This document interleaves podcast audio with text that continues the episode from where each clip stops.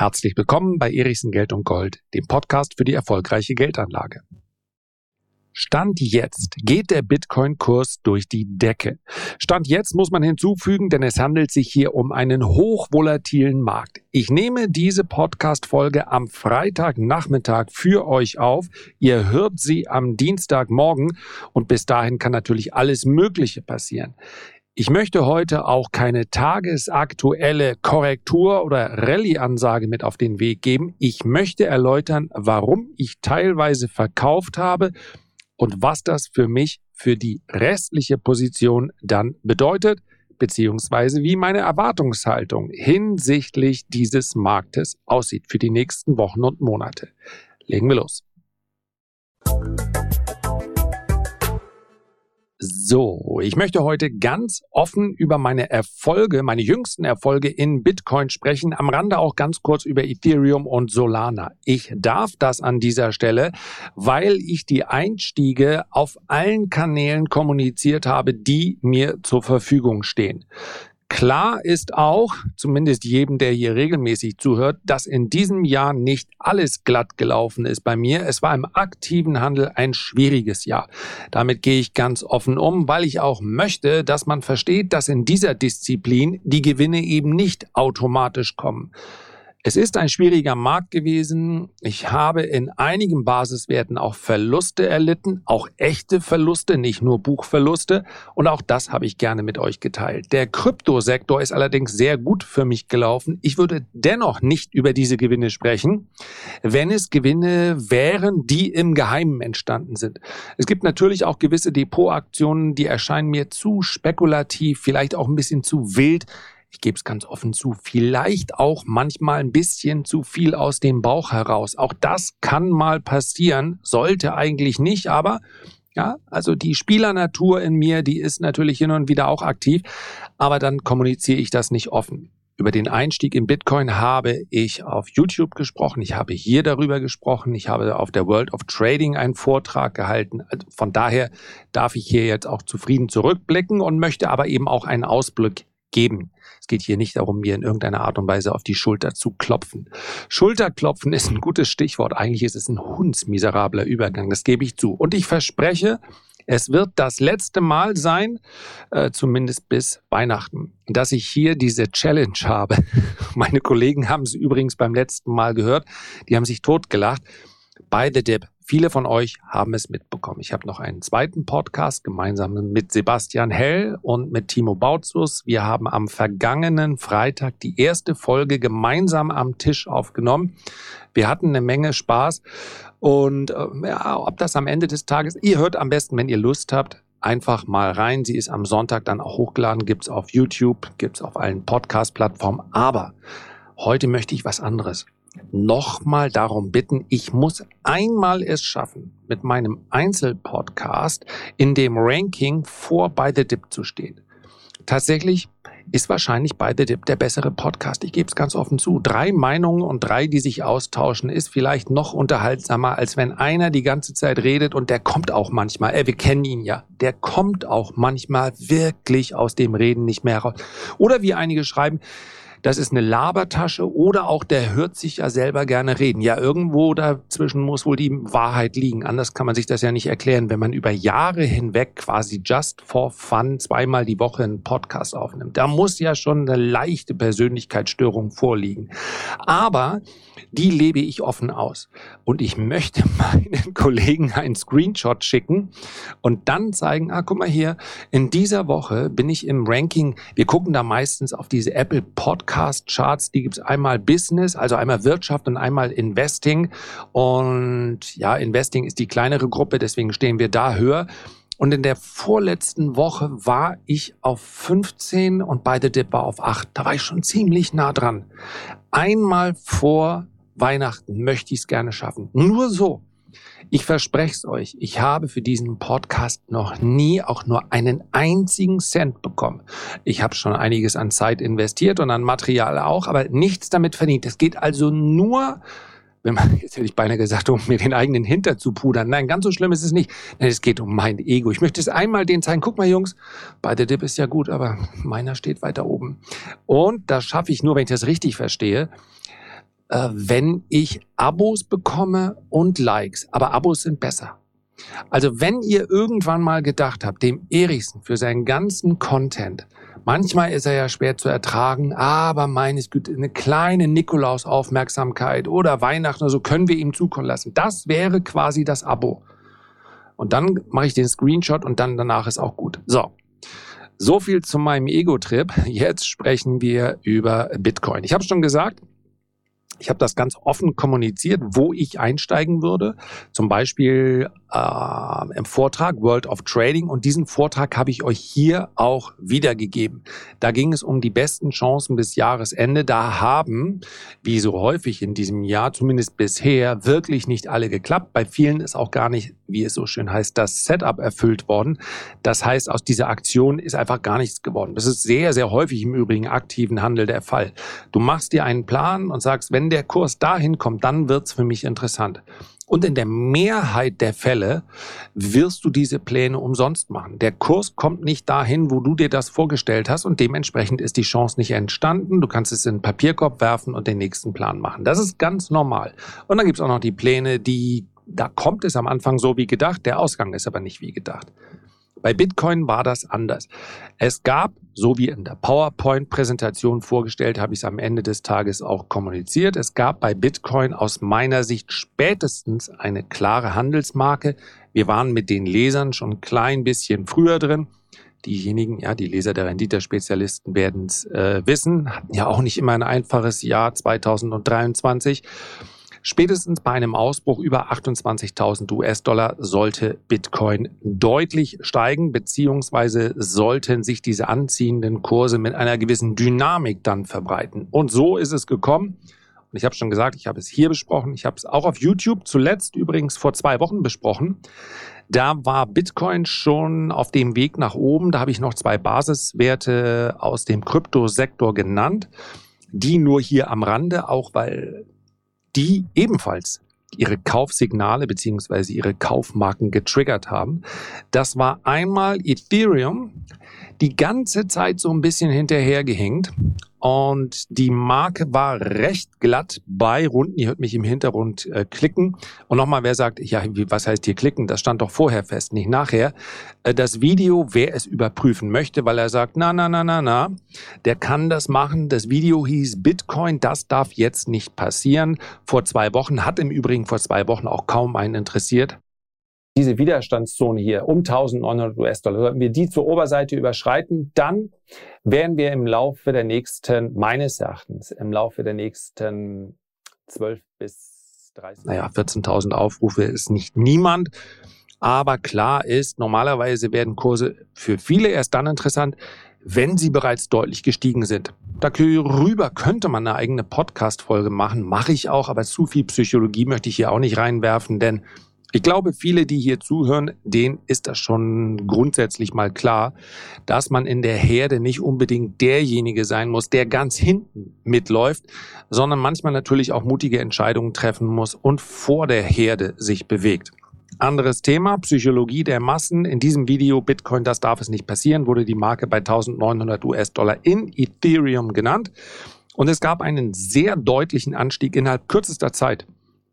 Ich habe schon gesagt, der Zeitstempel, ich nehme das Ganze jetzt auf, es ganz genau zu machen. Freitag, 10. November, 15.59 Uhr. In zwei Tagen kann alles schon wieder vorbei sein, beziehungsweise in drei Tagen. Es ist ja eine ganze, eine ganze, äh, die, quasi eine Kryptodekade in vier Tagen abgespielt. Wir werden sehen, wo sich die Kurse am Dienstag bewegen. Ist im Übrigen auch einer der Gründe, weil Bitcoin so volatil ist, dass ich hier Teilgewinne realisiert habe. Kommen wir gleich zu. Oberhalb von 1900 US-Dollar ist Ethereum dann relativ schnell durchgezogen und zwar richtig heftig. Die heftigste Bewegung war am Gest, für mich gestrigen Donnerstag, ja, bei 1895 US-Dollar gestartet, Tageshoch 2125 US-Dollar. Das war also ein sehr kräftiger Tagesgewinn. Und ich habe es gesagt, das hier soll jetzt nicht nur ein Rückblick sein, sondern auch ein Ausblick. Ist ganz einfach. Diese Marke bei 1900 US-Dollar wird am besten verteidigt. Das heißt, solange Ethereum nicht wieder unter 1900 US-Dollar zurücksetzt, gibt es im nicht im Verlauf von Tagen voraussichtlich, wer weiß das schon bei diesem Markt ganz genau, sondern im Verlauf von Wochen und Monaten liegt das nächste Kursziel bei rund 2500 US-Dollar. Wie schnell das Ganze vonstatten geht, wird natürlich dann auch fundamental beeinflusst durch Nachrichten. Es gibt auch die die Erwartungshaltung eines Ethereum, Spot, ETFs und so weiter. Das möchte ich aber heute außen vor lassen. Ansonsten würde diese Folge zu lang. Ich konzentriere mich jetzt einfach mal auf die Preise. Das gilt im Übrigen auch von Bitcoin. Natürlich ist hier der Spot ETF als Thema mit drin. Kommen wir auch gleich noch zu. Der zweite Wert, den ich noch genannt habe in diesem Video und bei dem weiß ich ganz sicher, dass ich es allen Lesern gesagt habe, im Übrigen auf allen Kanälen, dass Solana eine Marke hat, die wunderbar zu sehen war. Ich begrüße euch ganz herzlich, liebe Teilnehmer des Tradermacher Depot, zu einem kurzen Krypto-Update. Solange Solana per Wochenschlusskurs oberhalb von 27 US-Dollar handelt, solange gibt es auf der Kurs, äh, auf der Oberseite zuerst mal ein Kursziel von 46 US-Dollar, später 68 US. Ein Ausbruch über 27 US-Dollar sollte dazu führen, dass die Käufer in den Markt zurückkehren, weil dann absehbar würde gewesen worden wäre, ist das Plusquam? Hören wir auf mit Plusquamperfekt und Co. Wenn also die 27 US-Dollar nachhaltig überschritten werden, dann gab es weitere Kursziele. Das nächste war bei 42 US-Dollar, darüber gab es eins bei 46 US-Dollar und was soll man sagen? Es hat insgesamt drei Wochen gedauert und innerhalb dieser drei Wochen sind alle Kursziele abgearbeitet worden. Nach dem Überschreiten der 27 US-Dollar ist Solana tatsächlich in der Spitze auf fast 54 US-Dollar gestiegen, hat also mal eben 100 Prozent hingelegt. Tja, das ist der Kryptosektor 2023 in einem Marktumfeld, wo niemals jemand gedacht hätte, dass diese Werte jetzt so stark steigen. Für Solana gilt, und zum einen natürlich, dass der Kurs jetzt schon ziemlich weit gelaufen ist und an der Stelle käme jetzt normalerweise ein zehnminütiger Disclaimer zu sagen, jetzt muss ich aber in Solana einsteigen. Ja, vom Tief aus äh, sind es bei Solana zwei, 250 Prozent, äh, die die gestiegen sind und zwar in wenigen Wochen. Der Disclaimer lautet, es ist im Kryptosektor mit einer massiven Volatilität zu rechnen. Es ist mit massiven Korrekturen zu rechnen. 30, 40, 60 Prozent Korrektur sind im Kryptosektor nichts Seltenes, sondern sind an der Tagesordnung. Das hier ist alles andere als eine Kaufempfehlung. Es gab Monate, in denen man die Gelegenheit hatte einzusteigen. Es gab klare Marken, bei denen man hätte kaufen können, wenn man es denn gewollt hätte. Und ich gehe davon aus, dass all diejenigen, die jetzt noch zuhören, genau diese Entscheidung für sich getroffen haben. Nämlich, möchte ich in diesen hochvolatilen Basiswerten investiert sein? Und wenn ja, nur Bitcoin. Dort ist die Volatilität hoch, aber nicht zu vergleichen mit vielen Altcoins. Diese Entscheidung muss man vorher treffen. Wenn man jetzt, nachdem man diese Kursgewinne sieht, jetzt das Bauchgefühl hat, äh, irgendwie, ich will den Zug jetzt nicht verpassen, dann muss man sich diese Frage eben jetzt stellen. Möchte ich investiert sein, ja oder nein? Und jegliche Zuschrift, die da lautet, glaubst du, dass wir die Tiefs nochmal sehen? Klammer auf, da steht da meist nicht mit drin in der Mail, dass ich also nochmal zu dem gleichen Kurs kaufen kann wie alle anderen. I don't know. Ich analysiere hier den Preis und sollte Solana jetzt nochmal wieder fallen auf 27 US-Dollar, dann wäre das für mich alles andere als interessant. Dann wäre nämlich dieser komplette Ausbruch wieder zurückgenommen. Dann würde ich sie erstmal nicht mehr haben wollen. Das ist aber nur meine Herangehensweise. Es gibt unterschiedliche Disziplinen an der Börse und ich spreche heute über die aktive. Das ist also auch eine ganz wichtige Klarstellung. Aus meinem langfristigen Portfolio das sind die Stücke, die sicher verwahrt, sehr sicher verwahrt, wenn ich mich nicht an meine Passwörter erinnere, aber ich hoffe, ich werde. Die liegen auf der Wallet. Safe. Und die werde ich nicht anrühren. Bei Ethereum habe ich erstmal gar keine Pläne, weil hier ich ein erstes Drittel, damals muss man ja sagen, zu knapp 4000 Dollar verkauft habe. Das war mein Ziel, mein Plan vorher, ein Drittel dort zu verkaufen. Damit hatte ich mehr als meinen Einstart raus. Bei Bitcoin ist dieser Punkt Einmal dieses Einstein, äh, Einstand rausnehmen ist vor vielen Jahren auch schon gewesen. Zu früh, wie wir mittlerweile wissen. Von dem bestehenden äh, Bitcoin, der bestehenden Bitcoin-Position möchte ich im sechsstelligen Bereich, also ab 100.000. Ich schaue mir dann auch den Preis an, ob es dann 99.000 oder 104.000 US-Dollar sind. Falls wir da hinkommen, werde ich auch dort dieses Drittel verkaufen und dann sehen wir weiter. Das ist der langfristige Plan. Alles im aktiven Handel, im kurzfristigen Handel, zum Beispiel bei Solana, da habe ich Teilgewinne realisiert. Ich habe genau das gemacht, was ich angekündigt habe, oberhalb von 27 US-Dollar. Ich bin noch nicht mal früh reingekommen. Ich glaube bei 28,5 Dollar. Ja, also ein paar Prozent mehr bezahlt, weil es so schnell ging. Und dann habe ich Teilgewinne realisiert und dann habe ich auch da das Maximum. Ich bin immer noch investiert, ja, aber hier kann nichts mehr passieren. Was möglichst nicht mehr jetzt geschehen sollte, ist, dass Solana unter 32 bis 35 US-Dollar rutscht. Ja, hört sich nach einem weit entfernten Stop an. Aber so ist das eben. Solange das nicht passiert, nächstes Kursziel bei etwa 62 US-Dollar. Und denkt an den Disclaimer hochvolatil. Bei Ethereum habe ich es bereits genannt. Und dann schauen wir abschließend auf äh, Bitcoin. Und weshalb jetzt also diese Teilgewinne? Genau aus diesem Grund weil ich hier vorher Pläne aufstelle. Und es gibt diese schönen und ich glaube auch sehr beliebten, aber aus meiner Sicht furchtbaren Trailing Stops. Trailing Stop heißt einfach, ich bin in einer Position drin und der Stop wird sich immer, wenn ein neues Hoch erreicht wird, immer in dem Abstand, wie ich das vorher definiert habe, mit nachziehen. Das heißt also, wenn ich einen Trailing Stop 10% unter meinem Einstieg habe, das kann ich so bei den allermeisten Brokern eingeben, dann steigt der Kurs um 5%. Ja, dann wird der Trailing Stop um diese 5% nachgezogen. Und so stellt man sich vor, ich bleibe hier immer weiter investiert, solange es keine große Korrektur gibt. Das ist in Bitcoin totaler Quatsch. Viel zu volatil.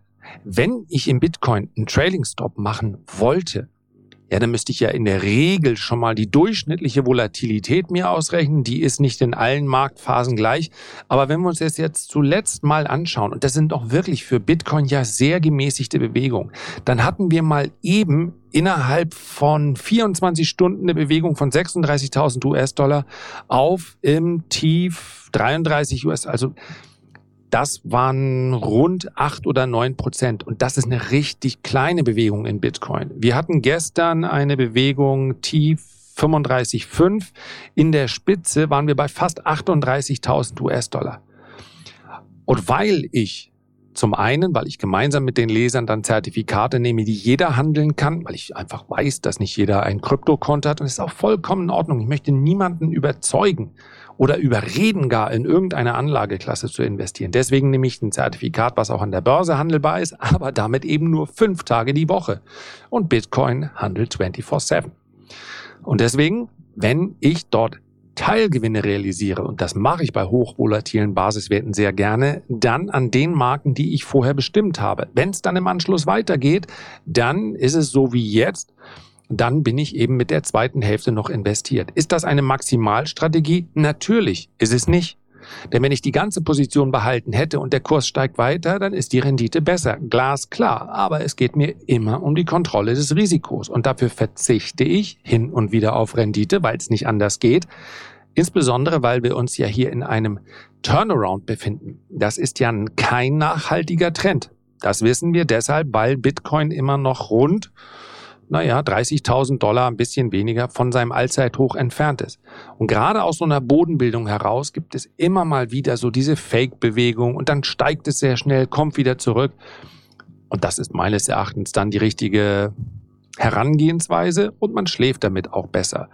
So, Während ich das Ganze hier jetzt aufnehme, kann es sogar sein, dass ich aus dieser aktiven Position, also nicht der langfristigen Position, die ich unangetastet lasse, egal was passiert, dass ich aus der raus bin, nämlich dann, ich habe es gerade kommuniziert, wenn Bitcoin per Tagesschlusskurs unter 36.000 US-Dollar abrutschen sollte. Warum? Weil diese 36.000 US-Dollar, momentan stehen wir noch da drüber, aber ja, das ist halt auch eine Momentaufnahme, die sind aus meiner Sicht eine sehr, sehr wichtige Marke.